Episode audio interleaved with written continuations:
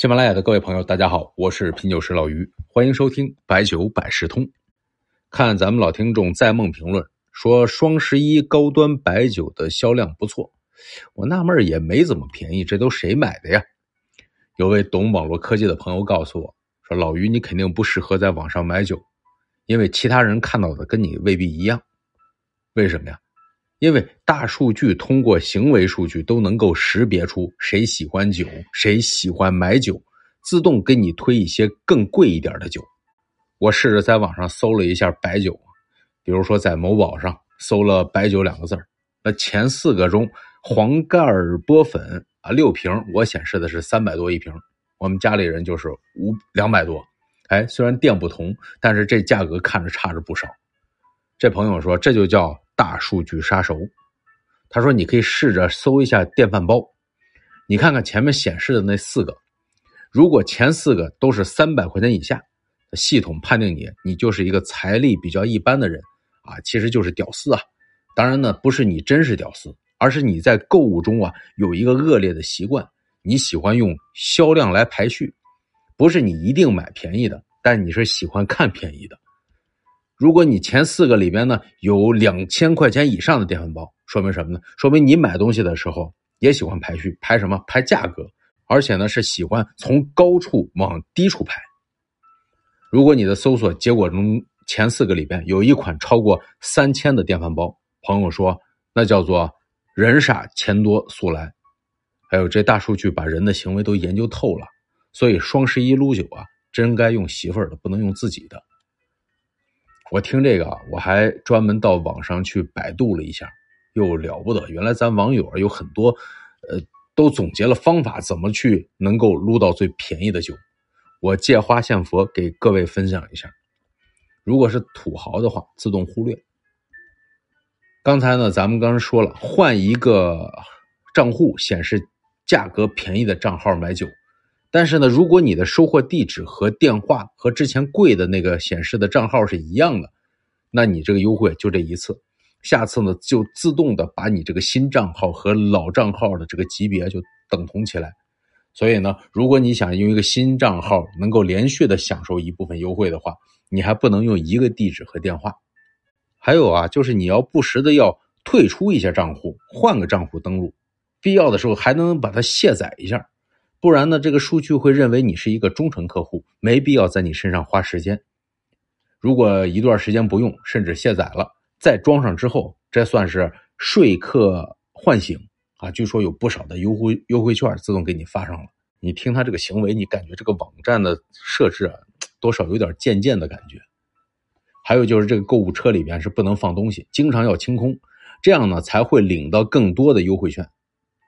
苹果手机比安卓手机优惠力度要小，会员，哎，这个会员要小心，会员未必推荐的是最便宜的商品，活跃客户推荐同类商品的客单价反而是更高的，听着都有点不敢下单了吧？二零二一年今年啊，这个国务院反垄断委员会制定发布了《平台经济领域反垄断指南》，这里边对大数据杀熟做了规范。可能未来这个情况会好一些。当然呢，如果是随时跟踪酒的价格，经常问问懂酒的朋友，也是一个避坑的方法。大数据如果用到了消费者服务上面，这可能就会能够提高社会效率。比如说评价最高的酒品，了解什么酒大家更喜欢这个味道啊。但是如果是用来对付消费者，那就增加社会成本。最后呢，跟大家说一下京东二零二一白酒消费的报告的几个数据啊，挺有意思。根据京东的数据，二零二一年线上高端白酒的八百元以上这个档次的消费额竟然是最大的，约占到百分之六十八。一百到三百块钱这个区间占比消费额就占百分之十左右。也就是说呢，线上卖高端酒是更多的，这跟下线下反而是不同不一样的。按照香型。啊，浓香的比例呢还是最高，百分之六十三；酱香的百分之十五，清香百分之十三，凤香的是百分之三。你看啊，酱酒现在虽然很火啊，但是呢，口感的改变绝绝对不是一朝一夕的。浓香现在还是绝对优势。第三个数据呢是消费的年龄层次，二十六岁到三十五岁买白酒的占到百分之四十二点二，三十六岁到四十五岁占比是百分之三十七点二，这两块是绝对最高。四十六岁到五十五岁占比百分之十二点一，这说明呢白酒的社交需求啊比较多，而且呢年轻人也开始提前呢尝试白酒。一开始我觉得这个四十六岁到五十五岁占比只有百分之十几，觉得有点低。后来一想呢，不是说不喝了，有可能是不用他自己来买了。还有一个呢，就是全国排名的前十个省市啊，第一个呢是广东，第二个是北京，第三是江苏，第四是山东，第五上海。这个排名呢，说明什么呀？说明跟经济的关系很大，因为刚才说了，高端白酒也是占主要的因素。第二个呢，就是跟你这个消费习惯有很大关系啊，有的地方是喜欢上网的啊，尤其是以城市群为主的，它上网的比例会比较高。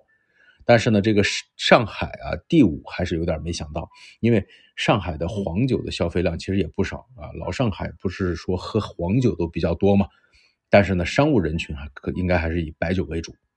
这些数据呢，对于了解白酒行业会有更多的帮助。好，本期呢就先说到这里。周末呢，咱们用南宋词人吴文英写的游记啊，写景的诗词做个结尾，写的有气势，像那个水墨画卷一样。宫里吴王沉醉，欠五湖劝客。独钓行醒，问苍波无语。华发奈山青，水寒空，栏杆高处。送乱鸦霞日落于汀。连呼酒上琴台去，秋雨云平。